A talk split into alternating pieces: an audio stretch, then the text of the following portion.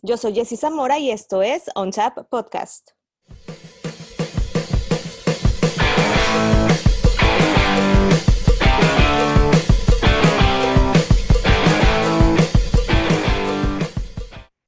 ¿Qué tal? Bienvenidos a Tab, un podcast para los beer lovers y para aquellos que quieren estar enterados de todo lo relacionado con la cerveza artesanal. Esta semana en Tab tengo el gusto de recibir al gerente comercial de Calimax, una de las mentes brillantes, bueno, entre comillas, detrás de su nuevo Tap Room, todo un beer lover y un impulsor y promotor de la cerveza artesanal. Alejandro Armas, un gusto tenerte en Tab. Hola Jessy, ¿cómo estás? Buenas tardes.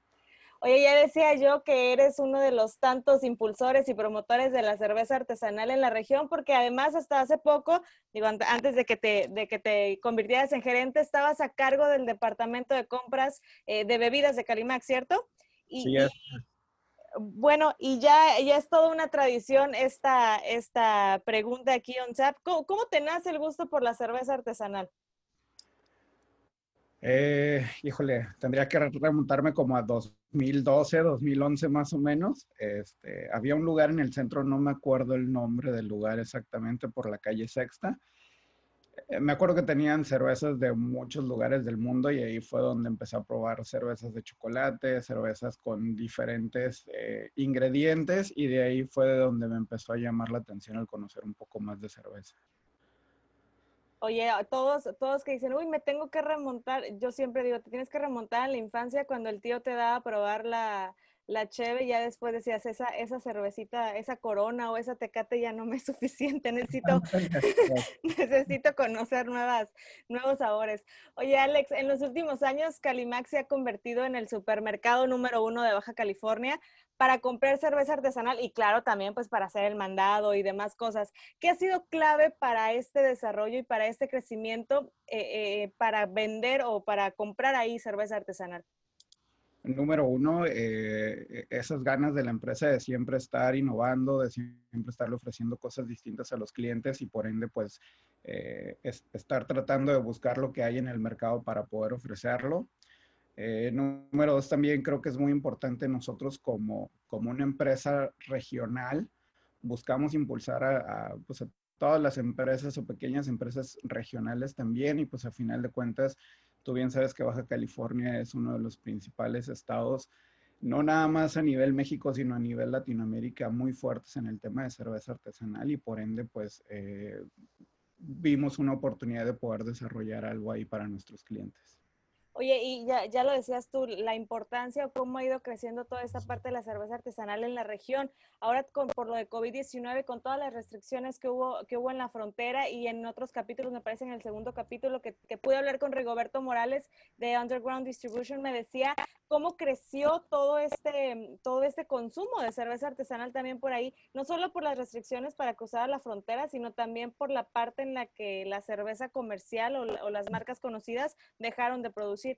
¿Qué tanto este, les benefició a ustedes o, qué tanto ayudó también en esto, esta parte, para que más, más gente pudiera conocer la cerveza artesanal?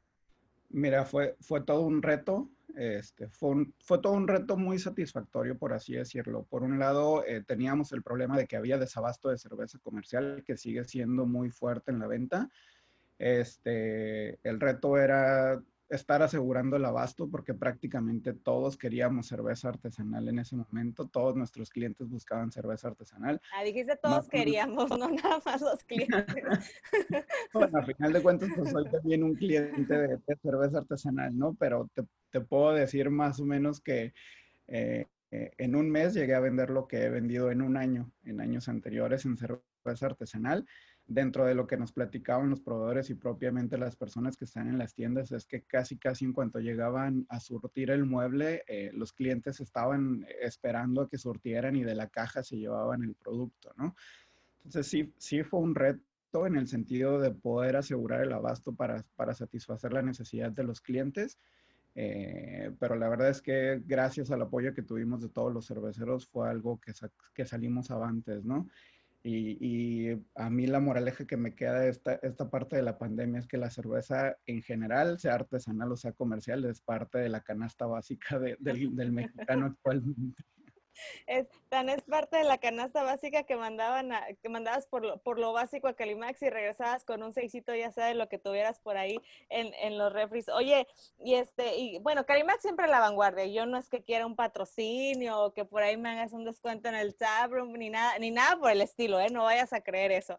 Pero en, esta época de crisis, ya, eh, que para, en esta época de crisis para muchos, para mucha, para mucha gente, para mucho emprendedor y, y demás, Calimax logró abrir el Sabroom, que es, que es ahí, por eso yo decía una, una de las mentes brillantes, porque es un proyecto que de la mano de mucha otra gente pudiese sacar adelante. ¿Cómo surge? Primero dime cómo surge esta idea y ya después hablamos de también de todo ese reto de haberlo sacado en plena pandemia y en plena eh, pues crisis económica para mucha gente.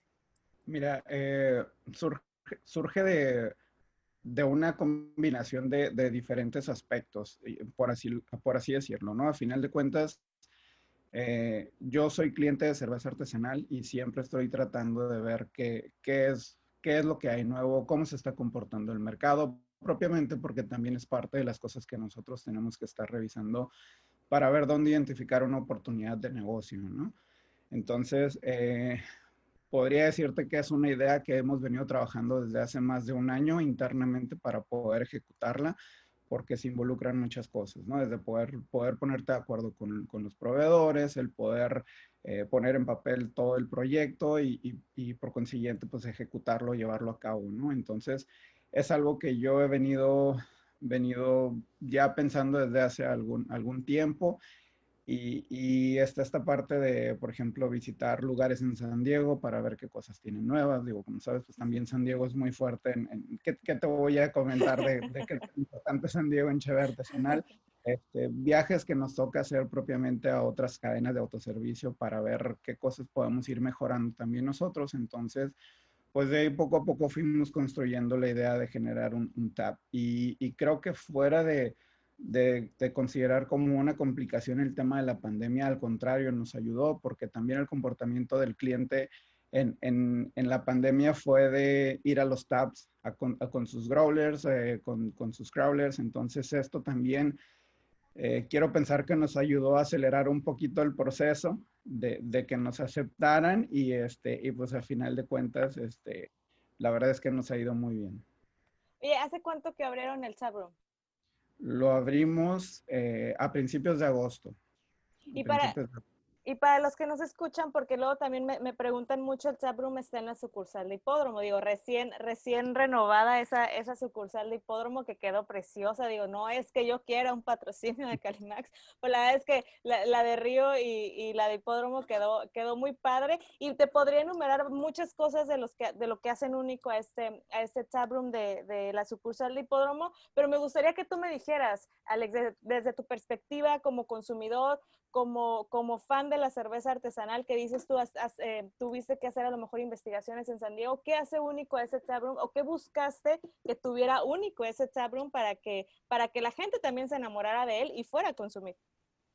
Mira, buscamos principalmente ofrecerle al cliente cosas que no va a encontrar embotelladas o cosas que no va a encontrar tan fácilmente, por así decirlo, ¿no? Eh, eh, hemos platicado mucho con los cerveceros en sentido de decir, eh, quiero, quiero productos que sean de temporada, quiero que sean colaboraciones, quiero que sean productos que bien el cliente no encuentre en una botella o en, una lata, porque a final de cuentas esa, esa disponibilidad ya la tenemos en, en la otra sección de, de, cerveza artesanal dentro de la tienda. Entonces, eh, lo que buscamos con el TAB es, es un complemento para que el cliente encuentre, número uno, las cervezas que conoce de toda la vida, pero también que vaya poco a poco probando esas, esas cervezas, ¿no? O bien cuando la situación mejore y cuando ya estén al 100% o cuando ya volvamos a esta parte de poder eh, tener más accesibilidad a los, a los taps en general de las cervecerías, es que prueben una cerveza ahí, pero que también la encuentren con nosotros para poder llevarla a su casa y el fin de semana con una carne asada o con una reunión familiar, pues al final de cuentas también disfruten esos estilos, ¿no? Oye, y además de ese taproom, ya lo decías tú, también hay mucha selección y mucha variedad en el, en el cuarto frío que abrieron, ah, porque realmente también es un cuarto frío muy amplio. ¿Qué, ¿Qué tanta selección o qué tanto podemos encontrar ahí, Alex?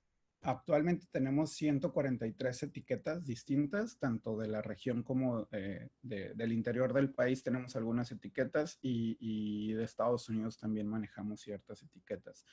El objetivo es poder llegar a manejar un catálogo alrededor de 200 etiquetas donde estemos hablando de productos de línea, es decir, artículos que que cada que el cliente vaya las va a encontrar y también productos de temporada o productos que sean este, in and outs, les llamamos nosotros, que son artículos que vas a encontrar una vez y probablemente durante el año ya no los vuelvas a encontrar hasta el siguiente.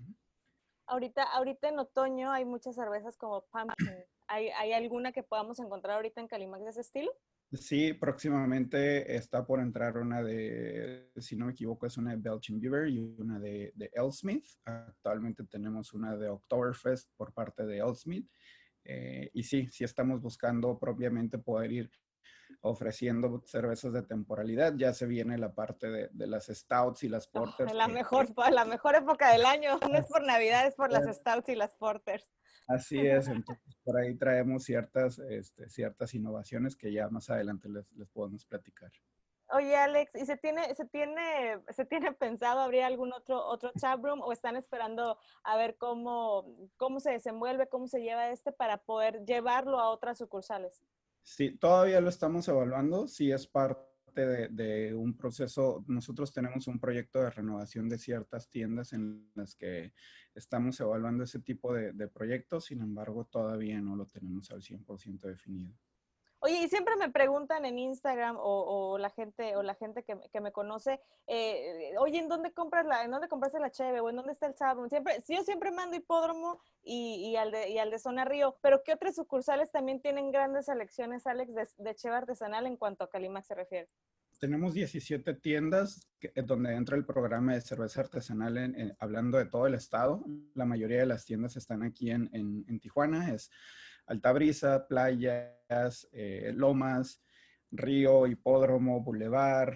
En la parte de Mexicali está Cetis Mexicali, Monte Carlo, Zaragoza.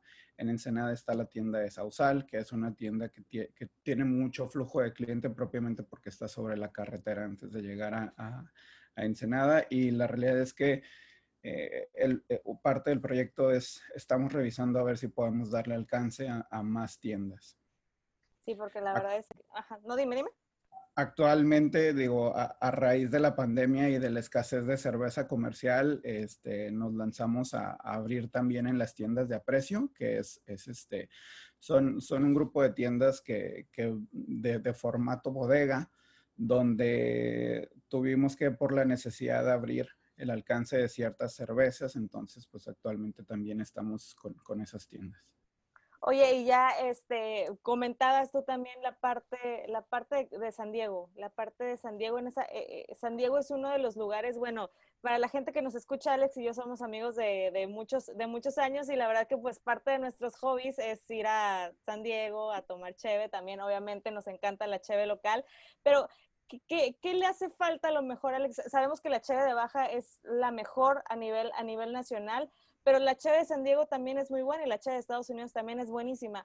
¿Hay algo que le haga falta a, la cheve de Baja California para poder estar con los mismos estándares que la cheve, que la de, Estados Unidos?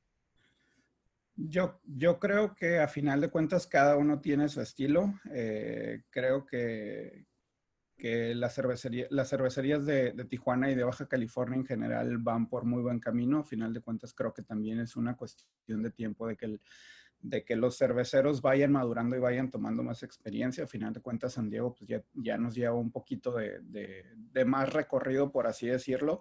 Sin embargo, eh, creo que hay, hay muy buenas propuestas en Baja California, ¿no? Te puedo hablar de Insurgente, que es que yo creo que la, la cervecería más, más fuerte a nivel nacional, pero también te puedo hablar de Urbana en Mexicali, de Fauna, de... Wendland. que, que, ganó la cervecería, la micro cervecería más importante el año pasado en Cerveza México. Entonces, la verdad es que hay muy buenas propuestas están saliendo, vaya, están, están haciendo todavía cervecerías como Lúdica, como Lírica, como Norte, que todavía son muy pequeñas, pero que a final de cuentas también están empujando muy bien y que, y que en unos años sin duda este, van a tener mucho mejor resultado que los que están teniendo ahorita. Inclusive creo que creo que parte fundamental también es que entre ellos vayan generando estas relaciones para ir compartiendo tips, ideas y, todos, y, toda esta parte de conocer procesos entre ambos para que, para que no identifiquemos como la, la cheve de California o la cheve de Baja California, sino la cheve de, de esta parte del, del oeste, ¿no? Oye, Alex, y la última y nos vamos es una sección en la que te hago unas preguntas eh, cortas. Por lo general no doy, no doy este, mucho tiempo de reacción. No vas a hacer la excepción, aunque seas mi amigo. Es que aquí vamos a partirla en dos. Cheve artesanal favorita nacional y cheve artesanal favorita eh, importada. Va. Ah, eh, importada, Velvet Merkin de Firestone Walker. Y de la parte nacional tendría que irme con Urbana, sus IPAs. Órale, oye, que, que, de hecho hace poquito me salió un recuerdo en Instagram que está hace poco contigo tomándonos una cheve de Firestone, la vez. Ah, sí. Sí, sí, Oye, eh, eh, digo, esta yo ya la conozco, pero la gente que me escucha no. ¿Stouts o IPAs? Stouts. Describe con una palabra la cheve de baja. Excelente.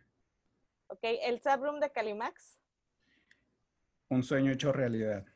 Muy bien. Alex, muchísimas gracias. La verdad es que ya tenía desde, desde, que, desde que lanzaron e inauguraron el, el subroom en Calimax, queriéndote tener aquí para que me platicaras de todo este proyecto que la verdad, eh, eh, yo, yo, bueno, no estuve ahí a tu lado, pero sí, sí compartiste conmigo y con tus demás amigos eh, este sueño de abrir ese chatroom, por fin, por fin se hizo realidad y la verdad es que tiene muy buena selección. Me consta que es un proyecto bien hecho, bien trabajado y pensado en la gente que le gusta realmente la cheve artesanal.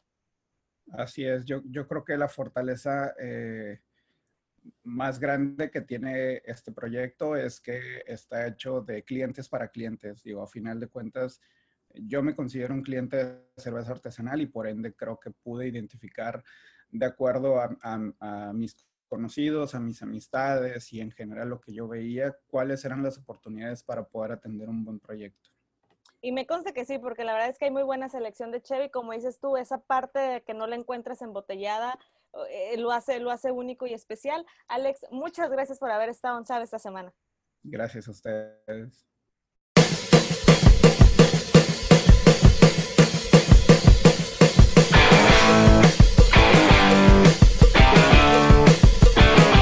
Fue On Chat. Yo soy Jessie Zamora y nos escuchamos dentro de 15 días con otro gran invitado ligado a la cheve artesanal.